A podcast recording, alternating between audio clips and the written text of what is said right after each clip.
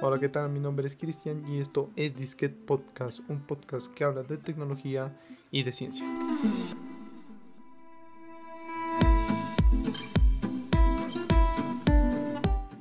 Hoy es 16 de octubre del año 2020, año de la pandemia, y sale el primer episodio de la primera temporada de Disquet Podcast.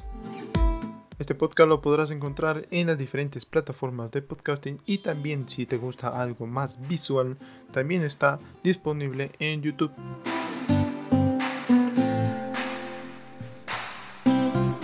Sin más preámbulos, empecemos. Hoy hablaremos de los lanzamientos de Apple, del próximo lanzamiento de Huawei, del nuevo Chromecast de Google que ya está a la venta y del logro de los científicos del el superconductor a temperatura ambiente. Empecemos con Apple y sus lanzamientos. Bueno, empezamos hablando con los equipos celulares, ya que Apple lanzó cuatro nuevos equipos. Ahora todos tienen 5G. Era tiempo de que Apple se una a la fiesta del 5G, aunque siempre tarde. Bueno, es Apple. bueno, tenemos cuatro equipos empezando del más pequeño al más grande, tenemos el iPhone 12 mini, el iPhone 12, el iPhone 12 Pro y el iPhone 12 Pro Max. Todos contarán con una capa de protectora que ellos lo han llamado nanocristales de cerámica, que según indica Apple son más resistentes que los equipos anteriormente lanzados. Bueno, con tal de que proteja un equipo que cuesta ya de por sí un pequeño ojo de la cara, está muy bien. Además, como todos, si nos vamos a comprar un equipo de este precio, empezando en sí desde el más pequeño, obviamente que lo vamos a cuidar mucho, mucho, mucho. Bueno, al menos yo sí lo haría, pero se agradece de todos modos. Bueno, empecemos de menor a mayor como los habíamos nombrado y empezamos con el iPhone 12 mini. Tendrá un precio en Estados Unidos de 699 dólares, redondeamos 700 dólares. Su disponibilidad a partir del 13 de noviembre. ¿Qué contará con este equipo? Este equipo contará con una pequeña pantalla OLED de 5,4 pulgadas.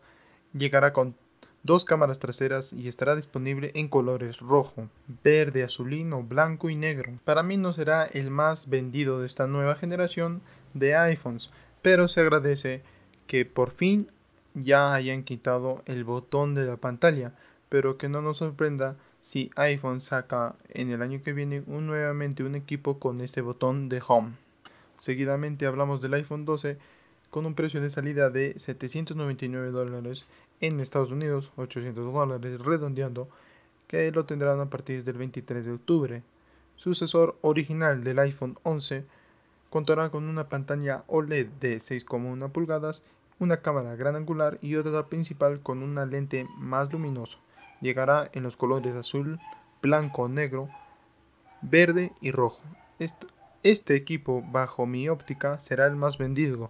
Lo digo porque está entre el mejor calidad y precio y hará honor a su antecesor y no se sorprendan si este será el más vendido de estos cuatro lanzamientos. Y seguimos hablando de los iPhones y hablamos del iPhone 12 Pro. Este con un precio de 999 dólares que saldrá el 23 de octubre. Se reducirá ligeramente el notch para dar más espacio a su pantalla OLED de 6,1 pulgadas bueno, llegarán los colores dorado, plateado, azul y grafito. Aquí ya estamos hablando de un precio considerable. Bueno, en sí todos los eh, productos de Apple son un precio, digamos, no tan económico. Para, bueno, para todo el, para el bolsillo del, del hombre de a pie. Digamos, no todos, pues, tenemos la posibilidad de comprarnos un celular de mil dólares.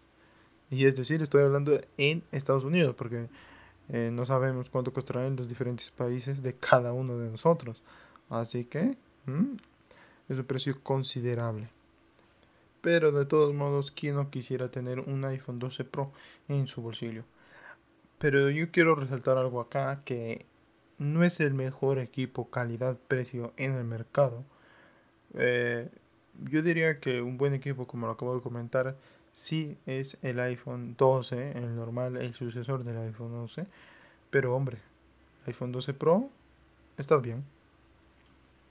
Seguimos hablando de los iPhones y hablamos del iPhone 12 Pro Max.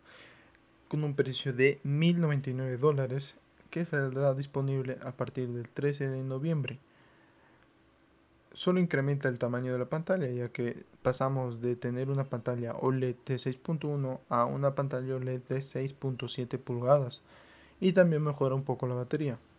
Bueno, les digo ya que será el menos vendido, pero bueno, está ahí para el que lo quiera coger. 1100 dólares, toma tu iPhone 12 Pro Max con tan solo unas cuantas pulgaditas más, ni siquiera pulgaditas, 0.7 pulgadas adicionales y un poquito más de batería, ¿no? Pero pásame 100 dólares más, no hay problema. Y además sin cargador y sin audífonos. Si yo tuviera el dinero o la capacidad de elección de un celular, eh, no me compraría este. Eh, eh, hablando de los iPhones, me compraría o el 12 Pro o inclusive estaría tranquilo con el iPhone 12 normal, sucesor del iPhone 11. Porque este, pues el, iPhone 12 Pro Max solo trae un, como te digo, solo 0,7 pulgadas en pantalla, un poquito de batería y pues eh, no, no pagaría ese dinero adicional por, por esas cosas. Sé que mejora un poco eh, en la cámara o algo así, pero eh, créeme que tampoco lo haría por eso. Bueno, si de repente alguien que escucha este podcast o lo está viendo en YouTube quiere comprarse uno, pues adelante, es tu dinero. Puedes hacer lo que ti te plazca. Adicionalmente de los iPhone, Apple nos presenta el regreso del MagSafe. Bueno, esto sí me ha gustado. Quiero decir que esto me ha gustado porque esto es un accesorio que ayudará a unir de manera más fácil, uh, gracias a que tiene imán y demás, a la parte posterior del iPhone, diferentes cosas. Y eso sí me ha gustado, porque es innovador, es práctico, es versátil, tiene mucho potencial. Así que, punto para Apple. Recalcar que todos los iPhone 12 contarán con soporte para grabar videos en HDR, con Dolby Vision, lo cual es genial realmente ya que mejora la experiencia en gran medida. Bueno, además de eso, incluirán un sensor LIDAR para potenciar la realidad aumentada y autofocus en foto. A esto yo no le veo tanto futuro, pero bueno, ahí está. El que le pueda sacar provecho en el día a día, en buena hora. Yo la verdad no le veo tanto provecho dejando los iPhones, la manzanita, porque recuerda, tú no tienes un celular, tienes un iPhone. dejando de un lado de los equipos de Apple, que sí son unos equipos muy bonitos, muy lindos, con un precio muy bonito y sin cargador y sin auriculares. Hablamos de otro producto que ha presentado Apple y que me ha gustado, es el HomePod Mini. Más económico que su predecesor y un enfoque completamente nuevo, cuenta con un chip U1, cumpliendo los rumores de poder utilizar la tecnología Ultra Wideband para determinar nuestra posición en la estancia y hacer funcionar los accesorios de HomeKit, gestionado por los chips S5 de los Apple Watch. En consecuencia, si por ejemplo tienes varios de esos HomePod mini por toda la casa, estos pueden subir y bajar el volumen dependiendo de si nos acercamos o alejamos de ellos, a la que ellos le llaman audio computacional, lo cual es sí, punto a favor. Es interesante. También se encargará de configurar los HomePods unidos como una pareja de estéreo, ya que mm, creo que la mayoría sabemos que estos eh, asistentes de hogar no tienen el sonido, que sí lo tienen los equipos de obviamente dedicados al audio. Ahora, también han añadido una nueva función llamada Intercom, esto nos permitirá mandar mensajes de un HomePod mini a otro, lo cual sí es interesante. Creo que nos da un paso o nos lleva un paso más al futuro. Es, son esos pequeños detalles que vienen bien, vienen bien. Así que punto para Apple. Hablando estructuralmente de este HomePod mini, este tendrá dos membranas que le dotan de unos buenos graves. Eso es lo que dice Apple, así que tendremos que verlo o escucharlo. Seguidamente hablamos de los servicios de streaming que va a soportar y hablamos de Apple Music, obviamente, de Apple Podcast, de Either Radio, de radio.com y de Tunnel. Algo curioso que a la mayoría de medios le llamado la atención es que aquí no dice Spotify.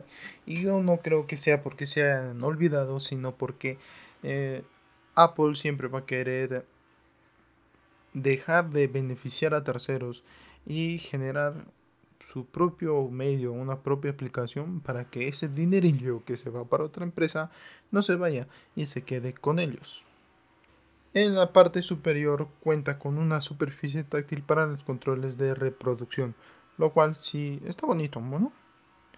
El altavoz es también capaz de reconocer a distintos miembros entre los que se usen el altavoz en el hogar y es además capaz de personalizar respuestas para cada uno de ellos, lo cual sí es genial.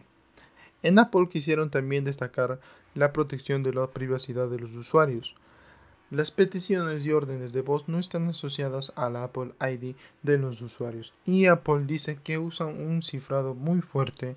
Incluso es posible indicarle al HomePod Mini que no grabe sus órdenes de voz. Eso pues sí está bueno, pero del dicho al hecho hay mucho trecho. Bueno, este equipo se venderá en colores negro y blanco por un precio de 99 dólares en Estados Unidos y 99 euros en España.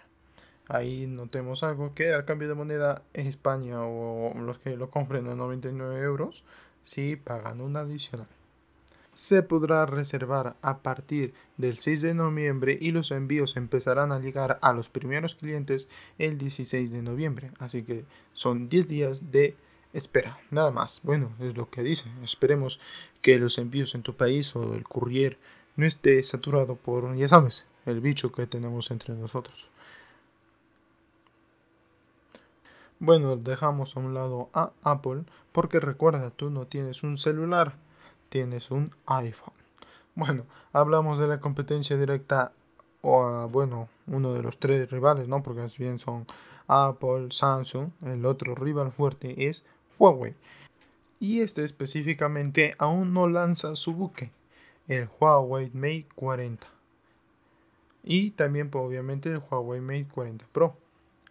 Los móviles que heredarán el testigo del Huawei Mate 30 y el Huawei Mate 30 Pro serán a todas luces dos móviles de gama alta. Según se rumorea, porque bien saben aún no sale, pero ya hay fecha de salida, y te dan y ojo que te lo voy a decir porque si bien no se sabe por dónde va a ser transmitido, pero lo más seguro que esté disponible en YouTube. Así que atento al canal de Huawei Móvil. Se rumorea que el Mate 40 Pro costará a 5.999 yuanes, que esto equivale a 895.69 dólares. Este es un precio más bajo que su predecesor, el Huawei Mate 30 Pro. Y bueno, y si con ese precio lo comparamos a Apple, estamos hablando que es más barato que el iPhone 12 Pro. Mm, o sea, es mucho más barato que el iPhone 12 Pro Max. Y es inclusive más barato que el iPhone 12 Pro. Es un poquito más caro que el iPhone 12, pero es el book insignia de Huawei, así que no esperemos poco de él. Bueno, se espera al menos que haya dos nuevos Mate, pero puede haber uno más, quién sabe o de repente unos cuatro y igualamos a Apple. Y espero que el CEO de Huawei haga sus comparativas con Apple para ver ahí cómo se pican, ya que, bueno, sí, China, sí, o los chinos suelen comparar sus productos, o específicamente Huawei siempre compara sus productos con los demás equipos.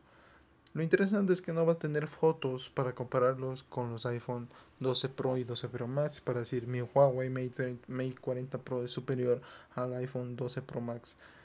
Pero esperemos, esperemos a ver. Obviamente va a venir con 5G, ya que los móviles de alta gama de Huawei soportan 5G desde la llegada del Kirin 990.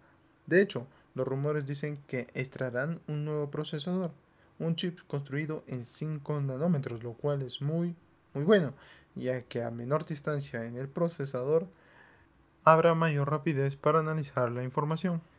Y vamos a analizar un poco de Huawei o de estos nuevos equipos y nos preguntamos si tendrá los servicios de Google. Y obviamente no.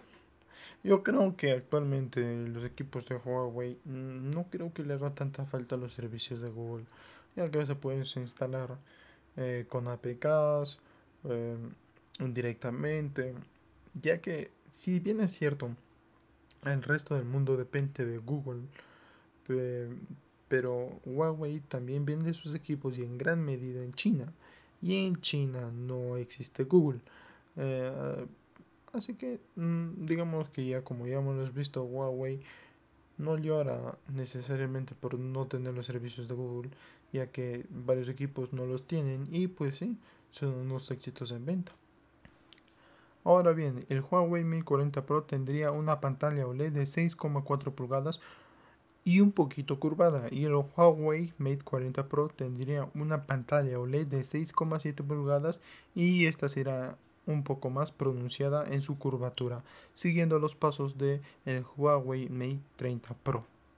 Y si comparamos esta medida de los buques de Huawei con los buques de Apple, hablo del eh, obviamente el Apple 12 Pro Max y el Huawei Mate 40 Pro, ambos van a tener, se rumorea en la misma pantalla, ¿no? 6,7 pulgadas y ambos son paneles OLED. Bueno, si hablamos de batería, se espera que llegue a los 66 watts.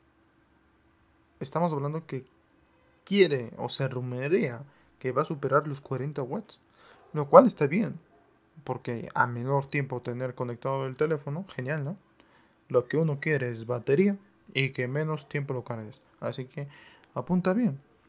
Pero eh, esperemos el día de estreno de estos equipos y ahí nos daremos cuenta. Ya que recuerden que todo esto solo es rumores del buque de insignia de Huawei. Y seguidamente hablamos del nuevo Chromecast de Google, el Google TV. Bueno, eh, hablamos de sus colores, va a haber en color nieve, amanecer y cielo. O sea, acá blanco, amarillo y celeste, no, no, no, no, no. Nieve, amanecer y cielo. Hablamos de su resolución, esto es lo importante. Aguanta 4K 60 fotogramas por segundo y también 4K en HDR. En formato de video tiene Dolby Vision, HDR10 y HDR10 Plus. Esto es muy importante, el Dolby Vision como el Dolby Audio es genial. En formato de audio tendrá Dolby Digital, Dolby Digital Plus y Dolby Atmos lo cual está genial. Obviamente va por un puerto HDMI alimentado por un USB tipo C. Su precio, como ya lo dije, está ya a la venta y es de 50 dólares en Estados Unidos. En Europa está más, ya les digo que sí, como ya se ven los precios está más caro y obviamente que para Latinoamérica también lo va a estar. Todo esto depende pues, del cambio de moneda, de impuestos y demás. Una de las novedades de este Chromecast es que tiene un mando a distancia y este mando no, no es infrarrojo como comúnmente hemos usado mandos para conectarlos con, con la TV o demás. Este mando usa Bluetooth, lo cual es genial porque no necesariamente tiene que estar apuntando al televisor o en este caso al Chromecast para recibir la señal, sino, sino a cualquier parte de la habitación y va a recibir la señal. Otra cosa interesante que trae está en el mando o en el control, ¿no? Es que trae botón dedicado al Google Assistant, lo cual es genial, porque si eres una persona geek y te gusta la tecnología, pues, pues es una mejor manera de que tu casa se vuelva inteligente y deje de ser bruta. Porque ya tú sabes que ahora tenemos celulares inteligentes y no brutos como los teníamos antes. Pero sin lugar a duda, una de las principales novedades de Google Chromecast es Google TV, que podemos entenderlo como una capa personalizada, entre comillas, de Android TV, compatible con todas las aplicaciones para Android TV que existen en Google Play, que son unas 5500, son bastantes, desde servicios de streaming, videojuegos, eh, obviamente que está ahí Netflix, está YouTube y está HBO Max, está Disney Plus, etcétera, etcétera, etcétera. Y como última noticia para finiquitar este primer episodio de Disket Podcast hablamos de la superconductividad o específicamente de que unos físicos logran la superconductividad a temperatura ambiente.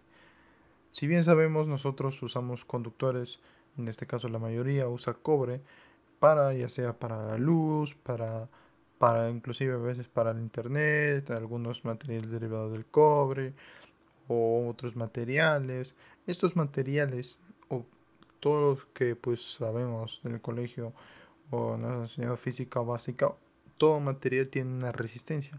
Y como el idioma de las máquinas, de las computadoras, de las aplicaciones, del streaming, etcétera, etcétera, etcétera, es la electricidad.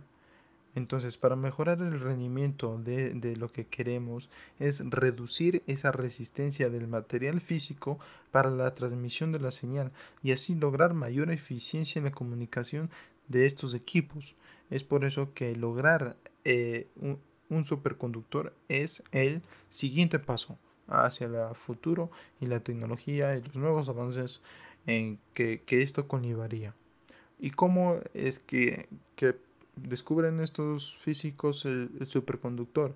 No es que ellos lo hayan descubierto ni, ni, que, ni que sea reciente, sino que lo que ellos han logrado es lograr un que tenga un elemento superconductividad, ya que la superconductividad es una característica, es decir, sería un adjetivo.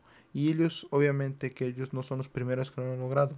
Lo que ellos han logrado es a lograrlo a temperatura ambiente. Eso es lo que lo han logrado, ya que actualmente se requiere de un material que esté a temperatura muy baja para lograr la superconductividad. Los investigadores consiguieron que la corriente fluya sin resistencia, a 15 grados Celsius. Este es un nuevo récord porque rompe el récord anterior que fue de menos 23 grados Celsius, llevando la tecnología de la superconductividad a un nuevo nivel. Por obvias razones, esto todavía está lejos de ser utilizado en nuestras casas, de que tú pues obviamente dejas de tener internet ya sea por el cable normal OTP o y empiezas a tener mm, o los que tienen fibra óptica y tengan logren tener su internet de con un cable de superconductividad pues lo cual es el siguiente paso. Pero aún obviamente no está disponible y no lo estará créame en unos 20 o 30 años. Ahora hablemos de cómo se realizó este experimento. Bueno, la muestra tuvo un tamaño microscópico entre 25 y 35 micrones Además, la presión a la que se presentó la superconductividad es relativa, realmente alta, ya que se realizó a 260 gigapascales. Y para que tengas una idea, mi querido oyente de Disquet Podcast, la presión atmosférica es de 100 kilopascales, lo cual es muy pequeña a la presión que se llevó este experimento. Así que aún estamos para unos años para tener esta tecnología a nuestras casas y pues obviamente esta tecnología va a ser o va a traer de repente no a nosotros ya como jóvenes o adultos al que escuche este podcast, sino a, de repente a nuestros hijos o a los hijos de los hijos de tus hijos. Va a ser una, como dije, el pan de cada día. Pero este es el siguiente paso, el siguiente hito, los superconductores. Ahí está la siguiente tecnología, el siguiente avance. Esto es la superconductividad y con esto va a traer los superconductores. Ahora el siguiente paso será reducir esa presión. Como ya llegamos a reducir la temperatura, o sea, reducir no de menos 27, pues traerla a más temperatura ambiente. Ahora vamos, tenemos que reducir esa presión y así pues lograr que esto sea una realidad. Bueno, y eso ha sido todo el primer capítulo de Disquet Podcast, amigos. ¿Algún comentario, sugerencia? pues déjalo en los comentarios. Y si no hay, si lo estás escuchando en, un, en una aplicación de podcast, ya sea Google Podcast, Spotify, etcétera, este, pues puedes irte a YouTube, buscar el podcast y escribir ahí tu sugerencia o lo que tú quieras. Conmigo ha sido todo y nos veremos en un nuevo programa o episodio de Disket Podcast, un podcast de tecnología y ciencia. Espero que te haya gustado porque ha sido un poco difícil hacer este primer episodio. Pero bueno, espero que te guste, que lo hayas disfrutado. Si puedes compartirlo sería genial. Y pues más te dejo, te dejo lo que, con lo que estés haciendo, eh, ya sea descansando, echando una siesta, caminando en el bus, en el carro o lo que sea. Que todo te vaya bien, mi querido amigo, amiga, y nos vemos en el próximo episodio de Disquet Podcast.